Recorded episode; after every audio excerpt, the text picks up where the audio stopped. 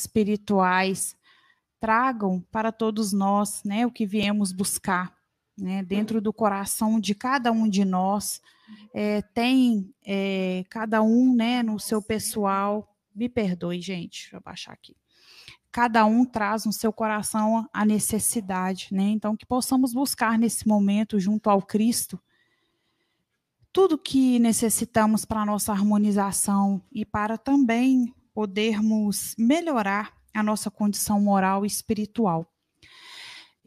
Aos amigos também que nos acompanham pelo chat, sejam todos bem-vindos. Vamos elevar o nosso pensamento a Jesus, buscá-lo dentro do nosso coração. Mestre Jesus, querido amigo, querido mestre, nós agradecemos por estarmos aqui esta noite.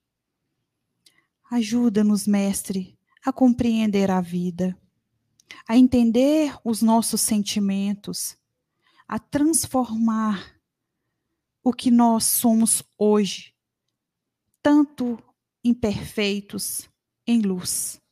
Que cada um de nós faça brilhar a própria luz. Sejais o nosso farol no momento de fraqueza, a nossa esperança no momento de dor.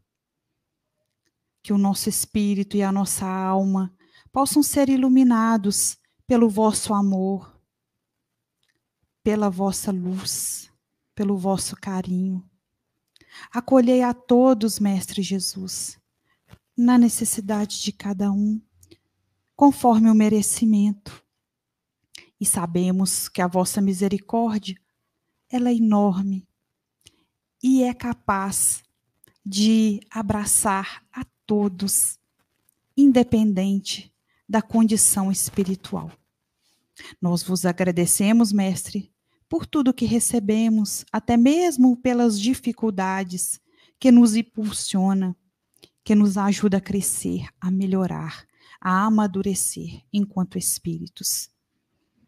Aos amigos espirituais, nosso agradecimento por estarem tão pertinho de cada um de nós, nos intuindo, nos fortalecendo, ajudando-nos a trilhar um caminho de luz, um caminho melhor.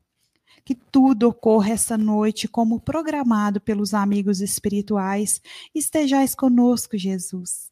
Que a nossa casa se torne um ponto de luz imenso a irradiar por toda parte a luz e o amor. Que assim seja.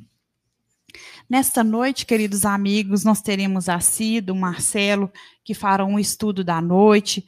Entrarei, caso os irmãos é, que estão no chat tenham alguma pergunta, alguma colaboração, que né, possam agregar ao estudo da noite. Vamos fazer esse debate. Se por acaso alguém também do salão tiver alguma dúvida, quiser perguntar alguma coisa, é só levantar a mão que os nossos amigos aqui é, responderão com todo amor e carinho. Então, vamos iniciar o nosso estudo. Eu vou iniciar com a leitura do Evangelho segundo o Espiritismo de Allan Kardec, no capítulo Não se. Perdão. No capítulo Sede Perfeitos, capítulo 27, capítulo 17, no item 4, Os Bons Espíritas. Então, vamos lá. Nos estudos anteriores da nossa casa, nós lemos O Homem de Bem. Então, eu vou citar alguns trechos para contextualizar um pouco do que nós vamos estudar hoje. Porque os bons espíritas inicia da seguinte forma, item 4. Bem compreendido, mas sobretudo bem sentido, o espiritismo leva aos resultados acima expostos que caracterizam o verdadeiro espírita como cristão verdadeiro, pois que um o mesmo é que outro. Então, anteriormente, no item 3, no Homem de Bem, veio citar várias passagens, várias frases do que é ser um homem de bem, um homem benevolente, que respeita os outros em todas as convicções sinceras e não lança anátema aos que ele aos que como ele não pensam, não alimenta ódio, nem rancor, nem desejo de vingança, a exemplo de Jesus, que perdoa e esquece as ofensas e só dos benefícios se lembra, por saber que perdoado lhe será conforme houver, houver perdoado. Então, são muitas características que Kardec cita como sendo um homem de bem. E aqui, não é mesmo? Ele fala de todos esses essas benesses, todos esses resultados de ser um homem de bem, o que que traz para todos nós. Então, continuando a leitura. O espiritismo não institui nenhuma nova moral, apenas facilita aos homens a inteligência e a prática da do Cristo, facultando fé inabalável e esclarecida aos que duvidam ou vacilam. Muitos, entretanto, dos que acreditam nos fatos das manifestações, não lhes apreendem as consequências e nem o alcance moral, ou, se os apreendem, não os aplicam a si mesmo. A quer atribuir isso? Há alguma falta de clareza da doutrina? Não, pois que ela não contém alegorias nem figuras que possam dar lugar a falsas interpretações. A clareza é da sua essência mesma e donde lhe vem toda a força, porque a faz ir direito à inteligência.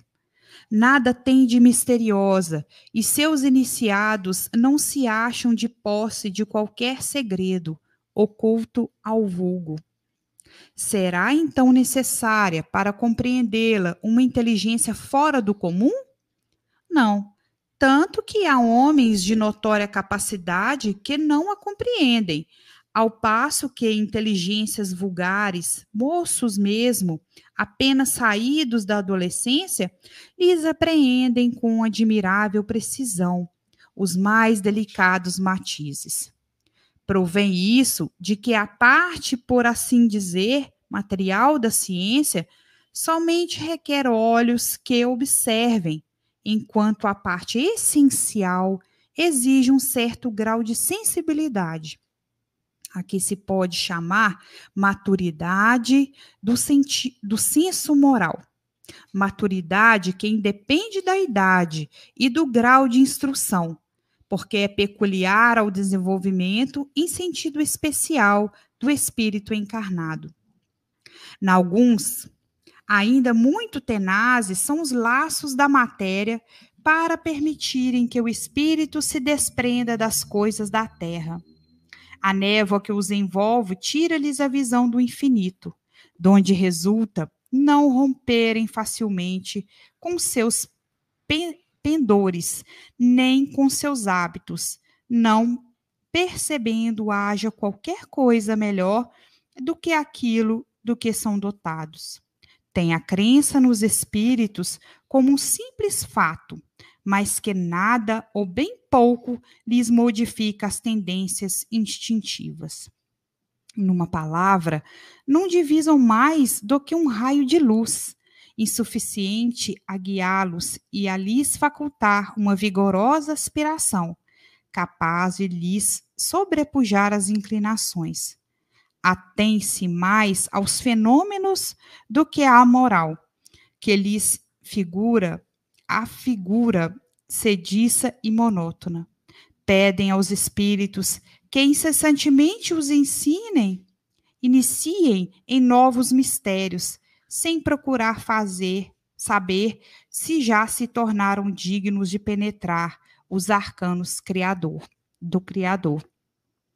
Esses são os espíritas imperfeitos, alguns dos quais ficam a meio do caminho ou se afastam de seus irmãos em crença, porque recuam ante a obrigação de se reformarem, ou então guardam as suas simpatias para os que lhes compartilham as fraquezas ou das prevenções. Contudo, a aceitação do princípio da doutrina é o primeiro passo que lhes tornará mais fácil o segundo noutra existência. Por fim, meus amigos, aquele que pode ser com razão, qualificado do espírita verdadeiro e sincero, se acha em grau superior de adiantamento moral. o espírito que nele domina, de modo mais completo a matéria, dá-lhe uma percepção mais clara do futuro. Os princípios da doutrina que lhe fazem vibrar, fibras que nos outros se conservam inertes. Em suma, é tocado no coração, pelo que é inabalável se lhe torna a fé.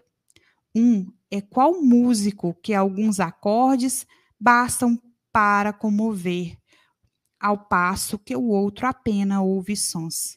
Reconhece-se o verdadeiro espírita pela sua transformação moral e pelos esforços que emprega para domar as suas inclinações más porquanto um se contenta com seu horizonte limitado, outro que aprende, apreende alguma coisa de melhor, se esforça por desligar-se dele e sempre o consegue se tem firme a vontade. Então, para iniciar o nosso trabalho, me perdoe a leitura extensa, mas necessária para contextualizar o nosso estudo. Eu convido o Marcelo para iniciar o nosso estudo da noite.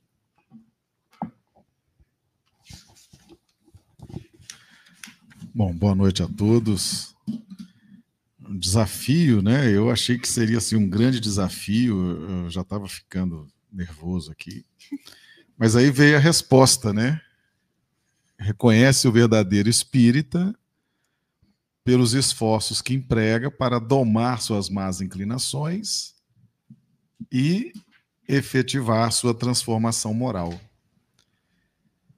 Esse é o conceito clássico, né, o principal conceito que acaba sendo uma meta para todos nós, né?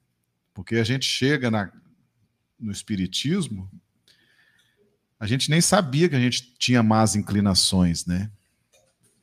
A gente chega cheio de más inclinações, mas não sabia que era más inclinações. A gente vem descobrir isso depois que a gente começa a se observar, Aí você vai vendo assim as más inclinações. E tem gente que gosta, né, das más inclinações, tem gente que se diverte, tem gente que ganha com isso. Mas é é uma coisa que a gente precisa domar essas más inclinações, porque elas nos prendem à retaguarda evolutiva, né? Então é uma, é uma grande descoberta a gente entender as nossas esquisitices, as nossas chatices, as nossas, os nossos sistemas, as nossas dificuldades, né? essas más inclinações. E domar isso. Agora, por que, que a gente precisa domar essas más inclinações? Para que a gente possa ter um aprendizado maior na relação com as pessoas, né? A gente possa ter uma relação mais construtiva, que, no, que, que proporcione uma troca saudável. E se a gente chega numa relação com as pessoas cheio de más inclinações, cheio de manias, as pessoas vão se encher de reservas com a gente. Né? Elas vão ficar apreensivas, elas vão ficar com medo. E aí não proporciona o progresso que aquela relação poderia proporcionar. Né? Então, se a gente tem algumas manias de falar mal dos outros, fazer fofoca, acredito que ninguém tenha isso mais. Isso é uma coisa do passado, né? Hoje em dia está todo mundo purificado disso, né? Mas a gente às vezes tem isso e aí a gente entra às vezes, né, numa, numa relação assim e daqui a pouco vem os problemas, né? Vem as, vem as as reservas, vêm as dificuldades, vêm os choques. E aí a gente tem um prejuízo muito grande para administrar o caos, não é isso? Então a gente tem algumas manias, a avareza, né? A gente é, às vezes, muito pão duro, a gente às vezes é mal educado, a gente, e a gente não se dá conta, a gente precisa melhorar isso para que a gente possa ter uma relação mais saudável com as pessoas. Então, isso aí é um desafio, né? Eu comecei a observar minhas más inclinações, eu quase desisti. Eu falei, é tanta que numa encarnação não vai dar. Eu falei, oh meu Deus. Mas a gente vai começando, uma por uma, né? Aí tem sempre uma alma amiga para jogar na cara da gente as nossas imperfeições, as dificuldades. Isso ajuda, né? Não tem nada melhor do que um, um, inimigo por perto, porque o inimigo joga na cara, não é isso? O amigo é cheio de dedos ali, cheio de prudências, não quer magoar a gente. Mas de vez em quando Deus providencia um inimigo rodeando a gente, ele solta as verdades, aí você desperta, acorda e fala: puxa vida, eu tenho essa mania, eu tenho esse defeito, eu tenho essa questão. E aí a humildade para aceitar aquilo e, e eliminando aquilo, né? E essa transformação, a gente está aqui para se transformar, a gente, a gente traz muita bagagem. Quando a gente chega no Espiritismo, a gente já rodou muito nesse mundo, né? A gente já tem muito quilômetro rodado, são várias reencarnações, várias vidas. A gente chega com uma bagagem muito com muita necessidade de transformação, transformação moral. E a gente precisa aceitar isso, né? A gente não pode ter aquela síndrome de Gabriela. Eu nasci assim, eu vivi assim, vou morrer assim. Síndrome de Gabriela, a gente tem que abrir mão disso, né?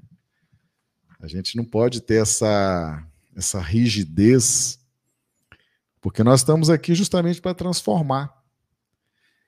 E é muito interessante que a família ajuda muito. A família é o centro essencial dos reflexos. Então, o que, que significa isso?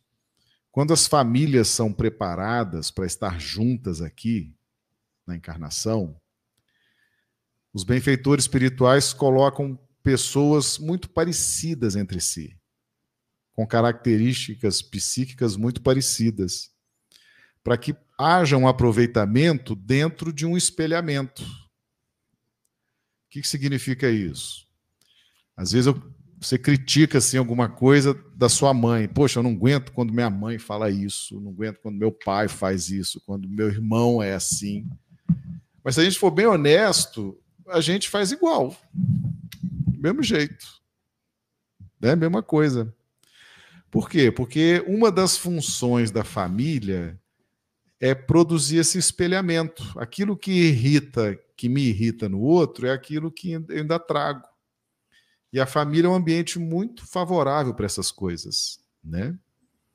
Então, as coisas que você não gosta na sua mãe, as coisas que você não gosta no seu pai, as coisas que você não gosta no seu irmão, são as coisas que você traz também. Agora tem que ter uma análise honesta com relação a isso, né? Essas manias, essas coisas, a gente traz muito isso, porque é da função da família criar esse espelhamento. Né? Outra coisa, a gente vai estar sempre muito próximo uh, das questões, a gente vai estar sempre reencontrando amigos, mas também inimigos, né? desafetos, Muitos de nós estamos repetindo as profissões. Sabia disso? Tem gente que já tem a mesma profissão de hoje no passado. Aí lá no passado não fez bem o que deveria fazer, o que era para fazer não fez e fez o que não era para fazer. Aí desencarna cheio de remorso, cheio de culpa, cheio de dificuldades, pede para reencarnar e muitas vezes na mesma profissão, vai repetir, vai ser o mesmo, a mesma carreira, a mesma profissão. E ali vai se deparar com o mal feito do passado, né? As dificuldades, os reencontros. Então, toda a nossa vida, toda ela é planejada, família, trabalho, casa espírita, grupo social ela é toda favorável ao processo de transformação e de domínio das más inclinações. Então, na sua família, vai ter sempre um alguém para te irritar, né? Vai ter. E é bom que tenha, porque a família é ajudar a gente a domar as más inclinações. Alguém tem que dizer para a gente qual é o nosso defeito. Então, a família está ali para isso também. O trabalho vai ter alguém ali para encher a paciência da gente, de graça, né? Ah, na casa espírita, casa espírita o pessoal é mais tranquilo, tá todo mundo nessa vibe de transformação, o pessoal é cheio de dedo, né? Boa noite, bom dia, meu irmão, a coisa mais leve. É uma casa como essa aqui, que o pessoal já está assim, para lá de Sírios, né, Denise? Agora tem casa espírita por aí que só a misericórdia, né? Eles já chegam se mordendo, parece uma jaula de leões, né? Mas em todos os grupos que nós estivermos, o objetivo é esse, né? Enfrentar adversidades, enfrentar dedo na cara, enfrentar as verdades. Então, todo mundo precisa passar por isso e isso faz parte da dinâmica de evolução. A gente precisa entender aonde precisamos transformar, aonde estão nossas más inclinações. E muitas vezes é preciso que alguém nos diga isso. Então a gente precisa ter paciência com a família, no trabalho, no grupo social, na igreja, né? Porque são nesses ambientes que essas verdades vão vir para nos ajudar a transformar. Entendeu? Então, que a gente possa ter mais compreensão, mais harmonia, mais caridade com as pessoas que muitas vezes se apresentam na nossa vida como grandes desafios. Né? E na medida que você vai superando essas dificuldades, essas pessoas vão sendo substituídas por outras então, quando você domina uma má inclinação, é, aí Deus muda os inimigos. Aqueles se vão, né? E vem outros. Esses outros vão te dizer as outras complicações que você precisa resolver. Entende? Então é assim que a vida vai acontecendo. Emmanuel fala isso no livro Ceifa de Luz, né? Os amigos se renovam, os inimigos se renovam, os desafios se renovam. Então, quando a gente acha que já sabe todas as respostas, Deus vem e muda todas as perguntas, né? E lá vamos nós de novo trabalhar essa questão da transformação. Então, se a gente for um observador atento, nós estaremos sempre sendo instigados ao processo de transformação. E a gente precisa aceitar isso. Não resistir. Jesus nos ensinou: não resistais ao mal. E a gente tem que agradecer muito os inimigos, os adversários que nos dizem as verdades, né? Porque amigo não diz. Amigo gosta da gente, não quer perder o amigo, não vai falar, né? Mas o inimigo já é inimigo mesmo, então ele joga na cara. E ali, né, então, os inimigos, os adversários, os opositores, muitas vezes prestam um grande serviço a nós. Mas nós temos um corpo espiritual. Quando a gente desencarnar, a gente volta para o plano espiritual, esse corpo fica aqui, a gente volta com o corpo espiritual. E a depender da densidade desse perispírito, a gente não tem acesso às esferas mais elevadas. Entende? Então, existe uma questão matemática nessa história. Quanto mais evoluído, quanto mais transformação, quanto mais progresso, mais sutil é o corpo que você vai ter direito depois da desencarnação. Um corpo mais aperfeiçoado, mais sutil, que vai ser o seu passaporte para você frequentar e viver nas esferas superiores. Entendeu? Então, a gente precisa de um corpo sublimado para ter uma vida mais feliz, mais harmoniosa, André Luiz, uma vez, o espírito André Luiz, ele já estava desencarnado, ele foi fazer uma visita à mãe dele que estava numa faixa espiritual superior. Ele tinha o um corpo espiritual, né, o perispírito um pouco mais denso. A mãe dele já estava numa condição evolutiva melhor. E ele foi lá visitar a mãe. Ele estava com saudade da mãe, quis visitar a mãe. Quando ele adentra nessa faixa espiritual superior, ele começou a sentir tontura, faltou ar, deu labirintite, deu enxaqueca, né? Ele teve que voltar. Ele não tinha corpo para estar ali, ele não tinha estrutura fisiológica para suportar aquele ambiente mais evoluído, entende? E a gente então precisa raciocinar dessa forma também. Nos interessa muito esse processo de transformação, esse processo de mudança, porque isso vai ter uma consequência muito positiva após a nossa desencarnação. Vai nos facilitar muito o acesso às esferas superiores. Quem não investir nesse burilamento do corpo perispiritual vai ficar com um corpo mais denso, né?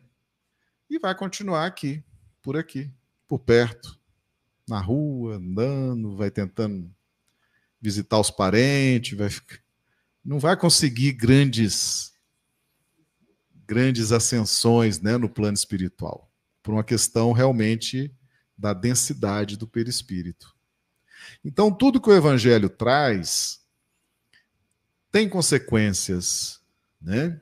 Tem consequências. Então, quando Kardec traz sobre a transformação moral e o domínio das más inclinações, isso tem consequências. E se a gente confiar, acreditar e levar a sério, a gente consegue retornar ao plano espiritual. Em definitivo, né, depois da desencarnação, a gente retorna numa condição bem melhor do que quando a gente chegou. Na verdade, todo dia a gente vai para o plano espiritual. A gente volta. Durante o sono, o corpo de carne fica ali, repousando, e a gente vai para o plano espiritual. E cada um vai onde pode ir, né, de acordo com a sua densidade do perispírito. Vai por aí. Quem pode mais alto, vai mais alto. Quem não pode, fica ali no meio. Quem não pode sair de perto, fica ali no quarto, na sala. Não tiver o corpo dormindo, fica por ali, perturbando os parentes. Né? Então vamos estar atentos a isso. Né? A morte não santifica ninguém. Né? Eu, eu, pensava assim, não, quando eu morrer eu vou para o céu, né? Então vamos esperar a morte, eu vou ficar aqui tranquilo, quando eu morrer eu vou para o céu. Aí eu aprendi na doutrina espírita que a morte não santifica ninguém. A morte é simplesmente uma mudança de estado. Você estava na carne, agora você está fora da carne. Continua pensando do mesmo jeito, né? Então, quem ama a mãe, depois que morre, continua amando a mãe. Quem ama o pai, continua amando o pai. Né? Quem tem ódio do vizinho, quando morrer, vai continuar tendo ódio do vizinho. Né? Então, o que a gente sente continua com a gente depois da morte. Então, a morte não santifica. Não é a morte que vai nos purificar. É agora, nesse momento, que a gente vai fazendo esse trabalho de transformação. Entendeu? Então, o bom espírita ele faz um projeto para o futuro. Né? Ele já começa agora esse processo de transformação, ele acredita nisso, ele confia, sabe as consequências e vai trabalhando, confiando, né? repetindo, perseverando para que ele possa colher os frutos mais à frente. Né? Então, ter essa noção, né? a gente deixar de ser imediatista, né? a gente é muito assim, que as coisas para agora, e esse processo de transformação ele é um pouco mais lento, ele é passo a passo, é dia a dia, estudo a estudo, prece a prece, né? E você vai percebendo, depois que você começa a, a conhecer o Evangelho, a doutrina espírita, você começa a perceber que a sua relação em casa melhora, você fica mais tolerante com o marido, com a esposa, com os filhos. Fica, né? Fica mais compreensivo, né? Na reunião de condomínio você já não vai estressar com o síndico, já vai tratar bem o vizinho, já não vai achar ruim ali com alguém. No trânsito, você já não vai querer matar o sujeito que te fechou, né? Pode até dar uma raivazinha, mas você já não vai querer sair do carro para dar umas pancadas, não é verdade? Você vai aguentar ficar numa fila, né? Esperar a sua vez na fila. Então, essa transformação você vai sentir. A sua prece vai ser mais interessante, né? a sua vibração vai ser mais interessante. Então você vai se tornando uma pessoa mais agradável no tempo, mais tolerante, mais paciente. E você vai ver que é por conta dos ensinamentos que o Evangelho e a doutrina espírita vão te proporcionando no tempo. Então é importante ter essa visão. Muita gente desiste. Denise, tu me fala o tempo aí, Denise, eu se deixar. Muita gente desiste da doutrina espírita porque quer o resultado para amanhã. Eu quase desisti um dia. Eu falei, não, mas eu não vou esperar esse tempo todo, essa encarnação toda. Eu quero amanhã. Eu cheguei assim no centro espírita, todo perturbado. Aí o pessoal mais antigo foi chamando no canto, falou: oh, meu filho, calma, tenha paciência, vai rezando, vai dando passe, vai tendo calma. Aí eu fui acalmando. Mas a gente chega assim, querendo as coisas para ontem, né? A gente quer, faz, quer fazer resultados amanhã. E não é assim, o processo é lento, né? Às vezes você está com um problema com um parente em casa, uma dificuldade, por exemplo, com um filho, vocês são inimigos assim, não se, não se toleram, não se suportam. Aí você fala assim: o que, que eu fiz né, para merecer isso? Boa pergunta. E a resposta é muito interessante. Você teve várias chances ao longo de várias reencarnações para perdoar aquele espírito, para se entender com ele. Uma hora ele veio como seu colega de trabalho, outra hora ele veio como seu vizinho, outra hora ele veio como vizinho de parede. Foi chegando mais perto, né? Para resolver a situação. E nunca que vocês conseguiram resolver. Agora ele veio ali nos seus braços, é seu bebê querido, né? Vai ter que conviver ali 24 horas por dia, alimentar, levar no médico, orientar, para tentar resolver a situação. Né? Então, a gente demora muito tempo para arrumar confusão na vida da gente. A gente vai demorar também algum tempo para resolver essas confusões. Né? E é, é assim que a coisa funciona. Então, é perseverar dia após dia. Né? E a vantagem da, da casa espírita, quando você arrumou a confusão, você arrumou sozinho.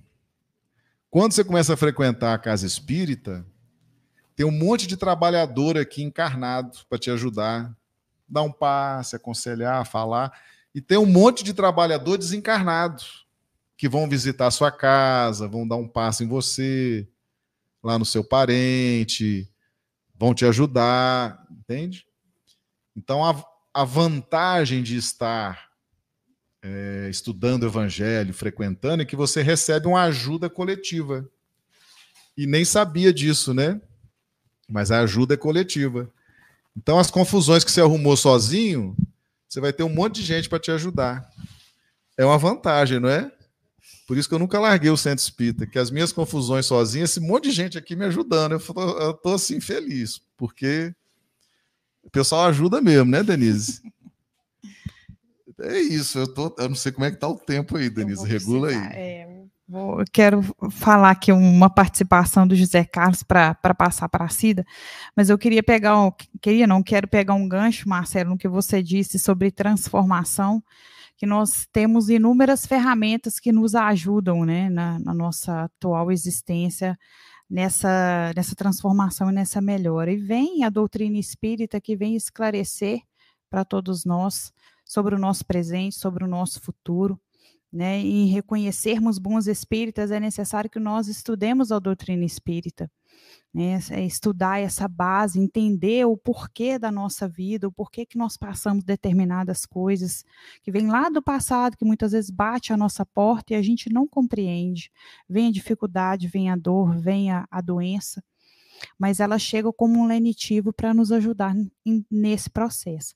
E o comentário do José Carlos é, Batista, que eu achei bem interessante, que veio somar né, para o nosso estudo. Ele tem muita vontade de voltar para o mundo espiritual, Marcelo. O que, que ele disse. Mas agora, acordado pelos ensinamentos da doutrina, sinto que falta muito a fazer aqui. Então, há muito que fazer e vamos estudar, vamos tentativa cima de tentativa para nos tornarmos seres melhores, não é mesmo? E para continuar o nosso estudo, eu quero convidar a Cida. Cida, boa noite. O que, que você pode enriquecer esse estudo maravilhoso aqui para a gente? Boa noite a todos, que Jesus possa nos abençoar, né? É, nesse estudo de hoje, parece que o Marcelo já fez uma visitação geral aí no nosso inconsciente, né? No nosso consciente. É, eu vou me ater um pouquinho aqui ao Evangelho segundo o Espiritismo, em especial ao item 4. É, tem, um, tem o início, bem no início aqui, né? Tem uma fala que, que eu acho que a gente precisa lembrar muito, que o Espiritismo ele não está trazendo uma nova moral. É, então, quando a gente fala em ser bons espíritas, nós estamos falando em sermos bons cristãos em sermos bons pais, em sermos bons amigos, em sermos bons, é? Então não tem uma nova moral sendo instituída aí. É, nós não estamos trazendo, porque às vezes as pessoas têm uma noção da doutrina espírita como algo extraterrestre. É, os fenômenos, eu vou lá naquele lugar para ver o que acontece. Não, esse lugar aqui não tem nada acontecendo que não que, se, que não seja do conhecimento de todos. É, a, a, a moral cristã, a moral do Cristo, é que nós buscamos resgatar. Porque a gente está estudando aqui um capítulo que é muito importante, que é o ser de perfeito. O que, que é ser perfeito dentro da moral do Cristo? Será que é só fazer coisas corretas? Será que é somente pronunciar as palavras que o outro quer ouvir? O que, que é ser perfeito? O que, que é buscar a perfeição? Então, nos estudos aqui, é, nesse capítulo em especial, nesse item 4 aqui do capítulo 17, é, esse ponto é bem importante de nós refletirmos, que o Espiritismo não está trazendo nenhuma novidade para o planeta. Nós estamos tentando resgatar aquilo que os primeiros cristãos faziam lá nas catacumbas, é, que não, não, não viviam de ostentação. Porque às vezes a gente acha assim, ah, para entender é, é, de, de religião, de doutrina, eu preciso estudar muito. Não. Tem tanta gente aí que nunca foi para um banco de escola e que dá show em evolução espiritual. E tem tanta gente com tanto título acadêmico que no plano espiritual está é, tá deixando tanto a, a, a desejar, está é, tá deixando tanto de, de ensinar. Então, quando o Marcelo fala aí, ele falou muito bem, né? É, daqueles, daquelas dificuldades que nos são colocadas diariamente, dos desafios que nos são trazidos, e o papel da casa espírita, não o papel do Cristo na nossa vida. Não importa onde a gente esteja. É, muitas vezes a gente não precisa estar dentro do ambiente da casa espírita, dentro de uma igreja, dentro de um, de um terreiro, para podermos vivenciar a moral do Cristo. É, nós podemos, dentro da nossa simplicidade, e aí é, o capítulo, né, o parágrafo seguinte aqui, ele fala da sensibilidade, é, a maturidade da, através obtida a partir da sensibilidade, nos chamando a atenção para aquelas pessoas que estão aí no planeta é, enriquecendo e servindo de exemplo para todos nós. Às vezes a gente fica buscando e isso é uma característica muito comum nossa, sabe, Denise e Marcela? Às vezes a gente busca os grandes, os famosos, os santos, aqueles que a gente julga que são os perfeitos para nos espelharmos. E a gente esquece que dentro da nossa casa, na nossa vizinhança, e agora eu vou trazer o vizinho bom, né? Não mais aquele que nos cutuca, né? Mas dentro da nossa casa, dentro da nossa família, muitas vezes a gente tem o grande exemplo ali da moral cristã. É aquele que veio conosco e que resiste aos, aos desafios, às provocações, que continua, né? É, buscando aí a partir de análises internas sobre suas imperfeições. Muitas vezes a gente precisa rever as nossas imperfeições e nos perdoar. O homem de bem, ele também se auto-perdoa. É, ele tem que saber se perdoar para poder perdoar o outro. É, e às vezes a gente está buscando ali no que fala bonito, esse é o, é o perfil. Não, é, são sepulcros caiados, né? Muitas vezes nós estamos aí em discursos muito bonitos, muito complicados, e não estamos vivenciando fé alguma, não estamos buscando nenhuma modificação. Então esse capítulo ele chama muito a nossa atenção, principalmente para que nós não nos enveredemos pelos pelas ilusões do mundo. É, que a gente entenda a partir da simplicidade. Jesus, lá no Sermão do Monte, ele fala dos simples e humildes de coração, porque deles são, será o reino dos céus. É, quando ele fala do simples e humilde, ele não está falando do simplório, daquele que não, que, que, que se coloca numa condição de humilhado diante do outro. Ele está falando daquele que é simples como uma criança para aprender, daquele que tem o coração aberto para ouvir, como falou o Marcelo tão bem aí, né? ouvir dos, sobre os seus defeitos e refletir sobre eles. Ora, se alguém está me chamando de impaciente, está na hora de eu pensar um pouquinho, né? Se alguém está me apontando como é, alguém que não, não consegue segurar a língua, não consegue é, dizer bem sobre o outro, está na hora da gente começar a pensar: será que eu não tenho algo a modificar?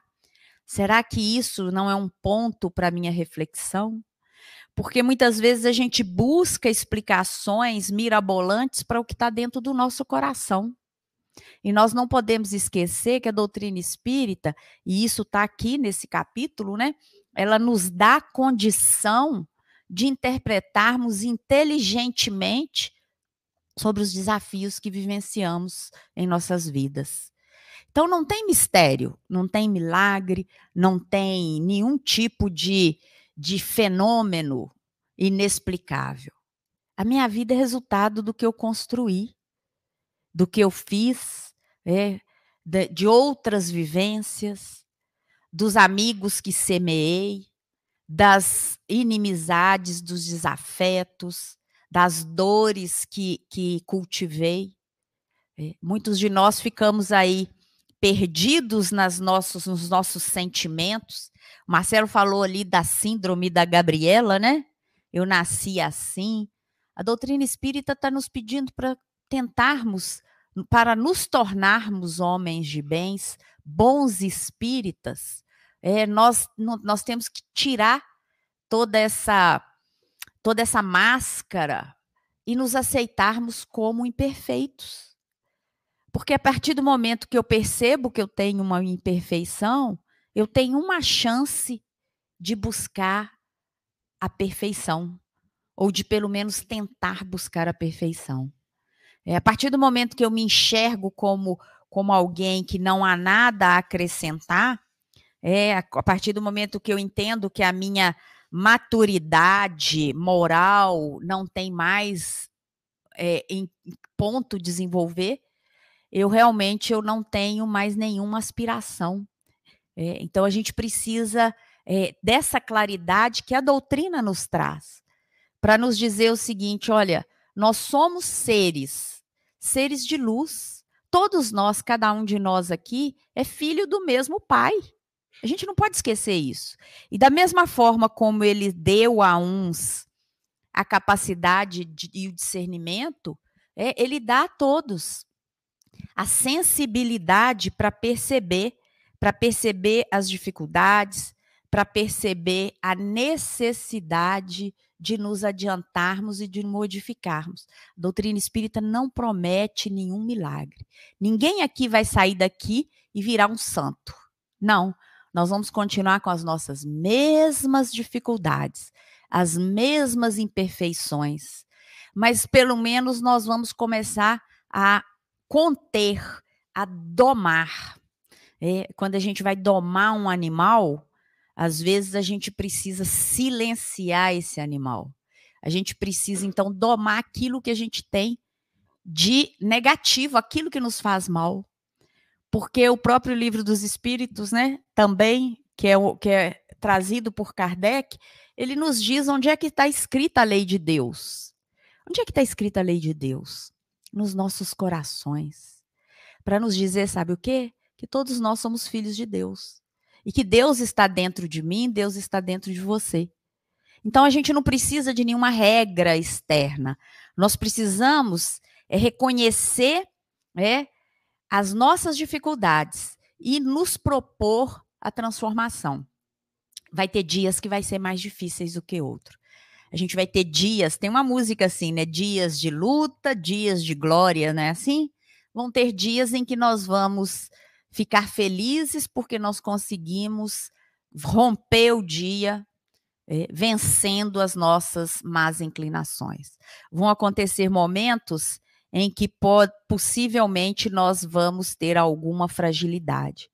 E a doutrina ela nos traz isso muito claramente porque ela nos dá princípios claros. Nós não temos regras eh, moralistas para seguir. Nós temos princípios claros, cristãos, fraternos, eh, que vão nos orientar em todo o nosso caminhar. Enquanto a gente eh, se esforça para melhorar, nós já estamos nos candidatando aí fortemente a sermos bons espíritas. É, todas as vezes que nós não alimentamos o ódio, todas as vezes que nós deixamos de, de comentar, fazer um comentário. Hoje a gente vive um mundo da aparência, é um mundo das, das mensagens, da é, o, o, Beto gosta de usar aqui e eu gostei muito dessa metáfora que ele usa, que é a nossa reflexão com profundidade de um pires. É, nós consumimos tanta coisa e acabamos não consumindo nada. O bom espírita é aquele que faz a reflexão inversa, né? O que, que eu posso, o que, que quem eu sou? Qual que é meu papel dentro né, desse contexto planetário? O que, que eu posso modificar? O que, que eu posso transformar? E o que, que eu vou poder aceitar e aquilo que eu vou ter que entender que eu não vou conseguir mudar. Porque tem coisas que nós teremos que nos resignar. Resignar não significa que a gente aceita e dobra o joelho, não é isso. Mas existe um momento em que nós temos que nos conter. É. Tem momentos que nós vamos. É, somente de não fazer, a gente já está avançando muito é, silenciar. Eu quero seguir, eu quero ofender. Marcelo deu exemplo aí, ó, no trânsito. O trânsito hoje é um grande sensor da nossa sociedade, porque é nele que a gente coloca todos os nossos bichos, né, para fora. Ao invés de, de alimentar isso, nós temos, nós começamos a, a nos domar, né? Nós começamos a olhar para o outro e ao invés de revidar um, um, um xingamento, talvez pensar assim: que dia ruim que esse meu irmão está tendo, né? Então, é aquilo que o Chico sempre falava, né? Vamos olhar também para aquele que a mão que machuca, porque a mão que machuca, ela está com um problema grave. É, ela precisa passar por essa por esse por esse processo de transformação por esse processo de esclarecimento. Então, não, não tenhamos nenhum tipo de dúvida com relação ao nosso papel. É, nenhum de nós é, está vivendo além daquilo que semeou, além daquilo que cultivou ao longo da nossa existência. Então, nós somos hoje é, aquilo que plantamos ontem. A nossa vida é um livro que nós mesmos escrevemos. Então, todos aqueles que caminham conosco, nós pedimos para que eles estivessem conosco, para que a gente pudesse aprender né, com eles, como, como foi bem dito aqui por todos, por todas as reflexões que a Denise trouxe, que o Marcelo trouxe. É, nós precisamos aceitar que o primeiro passo ali da nossa transformação é, é a aceitação. A partir do momento que nós aceitamos, nós começamos a transformar. E essa transformação pode muitas vezes demorar algumas encarnações. Mas o, o, passo inicial ele tem que ser dado em algum momento. Em algum momento nós temos que nos curvar diante da lógica da vida. A vida é lógica. É isso que a doutrina faz quando ela nos convida a pensar a ciência, a filosofia e a religião no tríplice aspecto, é, mostrando para nós que é, tudo faz parte de uma lógica. É a ciência é, pensada dentro de um, de um encaminhamento filosófico que vai nos trazer a realização espiritual. Então, desde a partir do momento em que nós começamos a alimentar o nosso espírito e deixar um pouco a materialidade, é, o, o, o material. A gente precisa do material, mas ele não pode ser o dono da nossa existência. É, porque é só assim que nós vamos poder cultivar todos os benefícios que os bons espíritos trazem para nós no caminho aí da perfeição. Então, é, para abrir aí a conversa, né, é, eu queria só trazer essa, essa reflexão né, desse reconhecimento pela nossa transformação e pelo nosso desejo de transformar. Quem vai transformar a sua vida? Quem vai transformar a minha vida sou eu. Quem transforma a sua vida é você. Não adianta vir na casa espírita, tomar passe e sair e fazer a mesma coisa sempre. E a gente tinha um, um, um trabalhador aqui que falava: quem vem à casa espírita e continua agindo da mesma forma, só vem aqui tomar ventinho. É? Vem aqui, toma um ventinho e vai embora. E continua do mesmo jeito. Não. É o desafio. O que, que eu vou fazer para eu ser melhor? Qual que é o meu desafio diário, o meu desafio para essa vida, para essa encarnação? É. Então, é, é um pouco dentro dessa reflexão. E é impressionante como que a doutrina é esse farol mesmo, né, Cida? E feliz, né, de nós estarmos aqui hoje, é, nos colocando à disposição por nós mesmos, né? Porque, como você disse, está nas nossas mãos, né? Essa transformação está nas nossas mãos modificar as nossas vidas. Essa compreensão das dificuldades que chegam até nós, muitas vezes é, falta um, um pouquinho de paciência da nossa parte, porque a primeira primeiro momento que a dificuldade chega e a prova chega, a gente desfalece, a gente enfraquece, a gente questiona, né? Desespera. Desespera. E como bons espíritas, como bons cristãos, a gente está usando, usando, né, aqui a questão do bons espíritas, mas independente da crença, não é?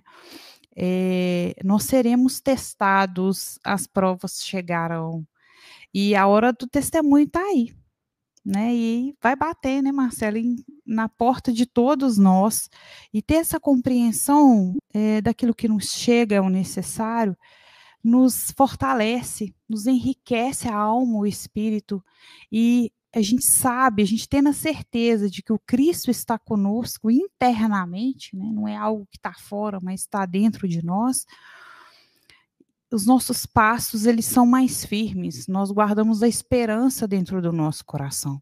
Né? E se você também, Marcelo, disse, né, as distrações do mundo material elas são muito grandes, os apelos são muito grandes materiais e muitas vezes nós nos perdemos.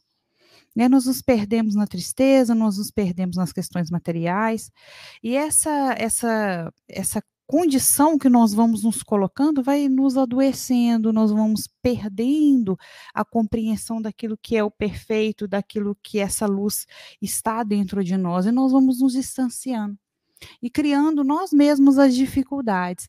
Então, Cristo está conosco sempre, os nossos amigos espirituais bondosamente também nos acolhe no braço, né? Na hora que nós estamos tristes, na hora que nós estamos doentes, fragilizados, nós somos acolhidos, nós somos amparados. Pedimos, mas muitas vezes chega para a gente de uma forma diferente, da forma que, como que a gente não consegue ainda visualizar, vislumbrar. Aí a gente acha que a gente não é atendido, a gente acha que a gente está só, e por aí vai, né?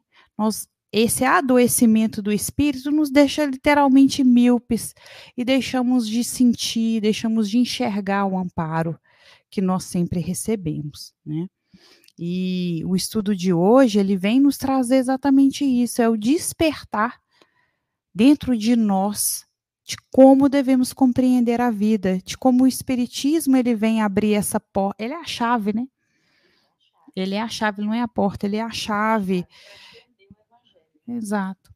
E então que possamos aproveitar a oportunidade, né? Marcelo, você gostaria de dar um contributo final? Daqui a pouquinho nós vamos encerrar a nossa reunião. Bem, é, alguém tem alguma pergunta aqui no salão? Sinal que entenderam todos, todo mundo entendeu tudo, né? Se o pessoal quiser fazer alguma pergunta, a gente ainda tem alguns minutos aí.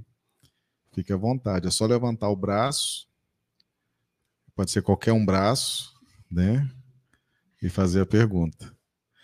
Bom, uh, vale muito a pena vir à casa espírita, não é? Vocês tomaram passe, vão sair mais leves. Eu, quando tomava passe, ainda, eu vou tomar passe daqui a pouco, eu saio leve, né? Saio feliz aí até a esquina, porque na esquina, se o motoqueiro me fechar, eu já fico bravo, já perco todo o benefício do passe. Então eu estou cansado de tomar passe, dura 10 minutos, eu já fico estressado de novo.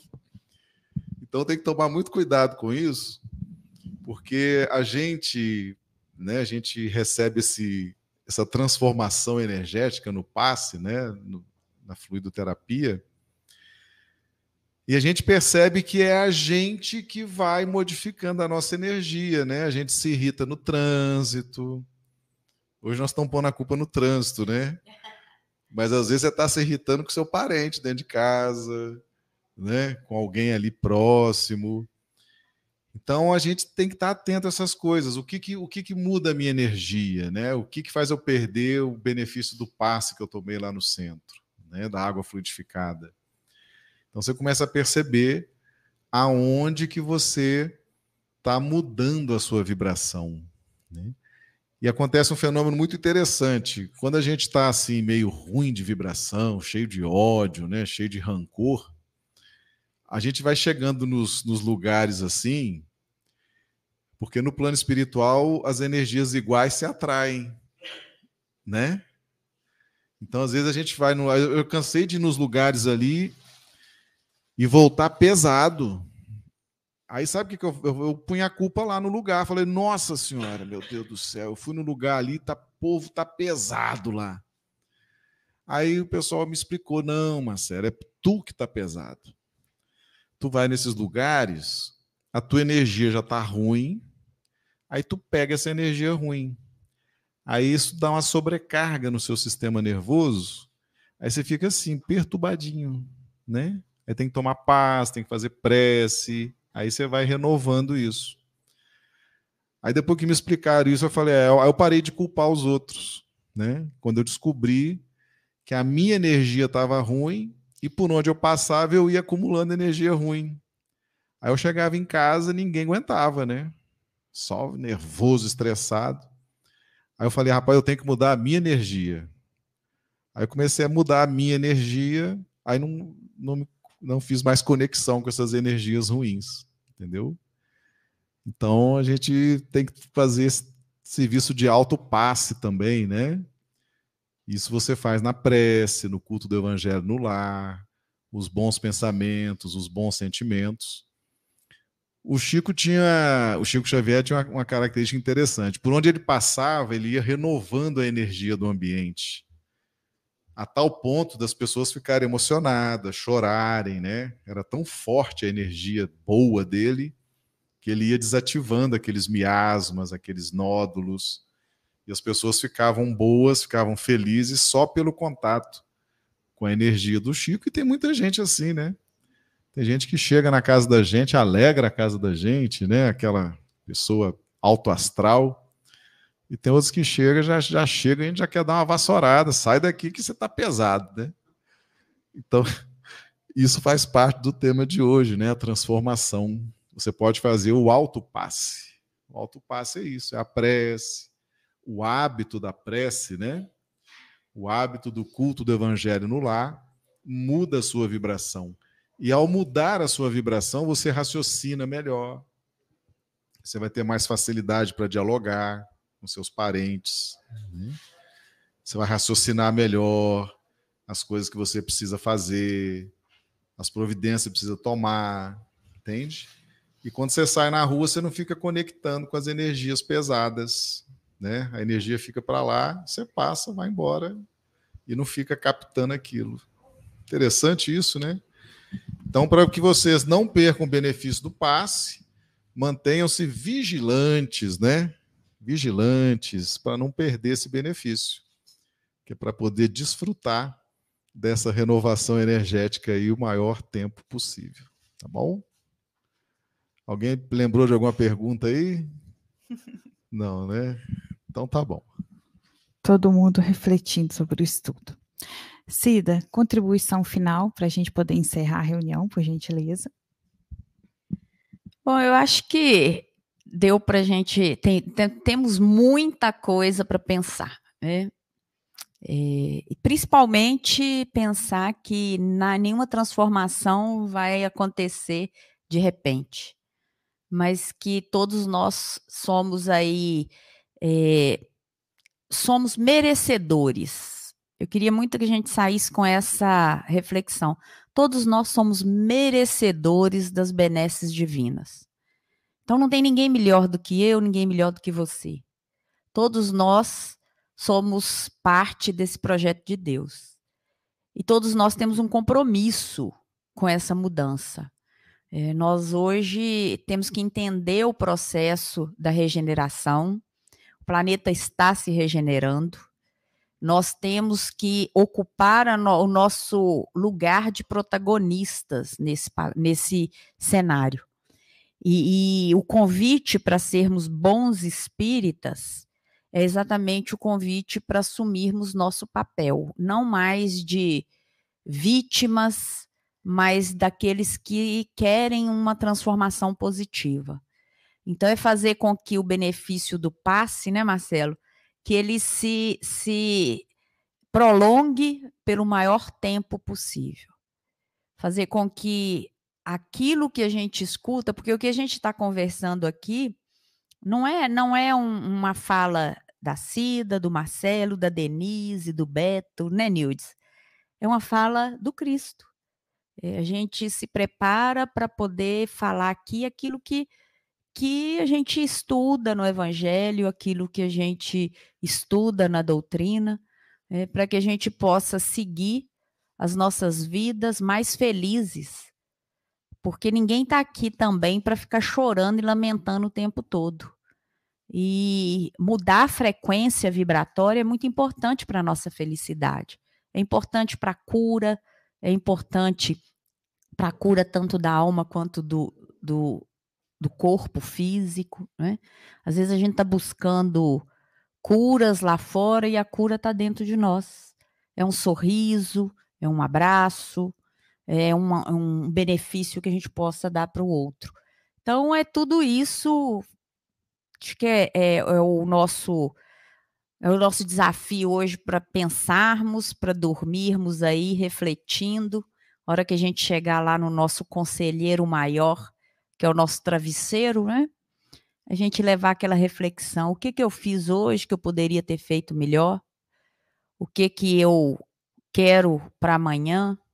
Para que a gente possa, de fato, assumir esse papel aí de transformação que a doutrina espírita nos traz com muita claridade e que nós temos toda a condição de sermos melhores, né, dominando as nossas más inclinações. Então é isso, que Deus abençoe cada um de nós. Muito obrigada aí pela oportunidade e que a gente possa seguir estudando a doutrina espírita aqui na casa de Kardec. Obrigada, Cida, obrigada, Marcelo, amigos tão queridos que colaboraram para o nosso estudo hoje. Obrigada, amigos, pela presença, os amigos que nos acompanham pelo chat também, nosso abraço fraterno e agradecimento a todos. Para encerrar nosso, nosso estudo, eu convido a Nildes para fazer a prece final.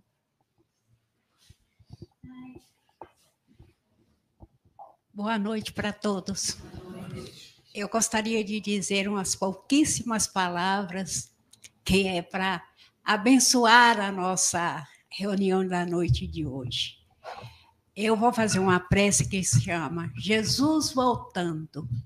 E eu espero que cada um abra o seu coração para receber Jesus de volta, porque todos nós precisamos.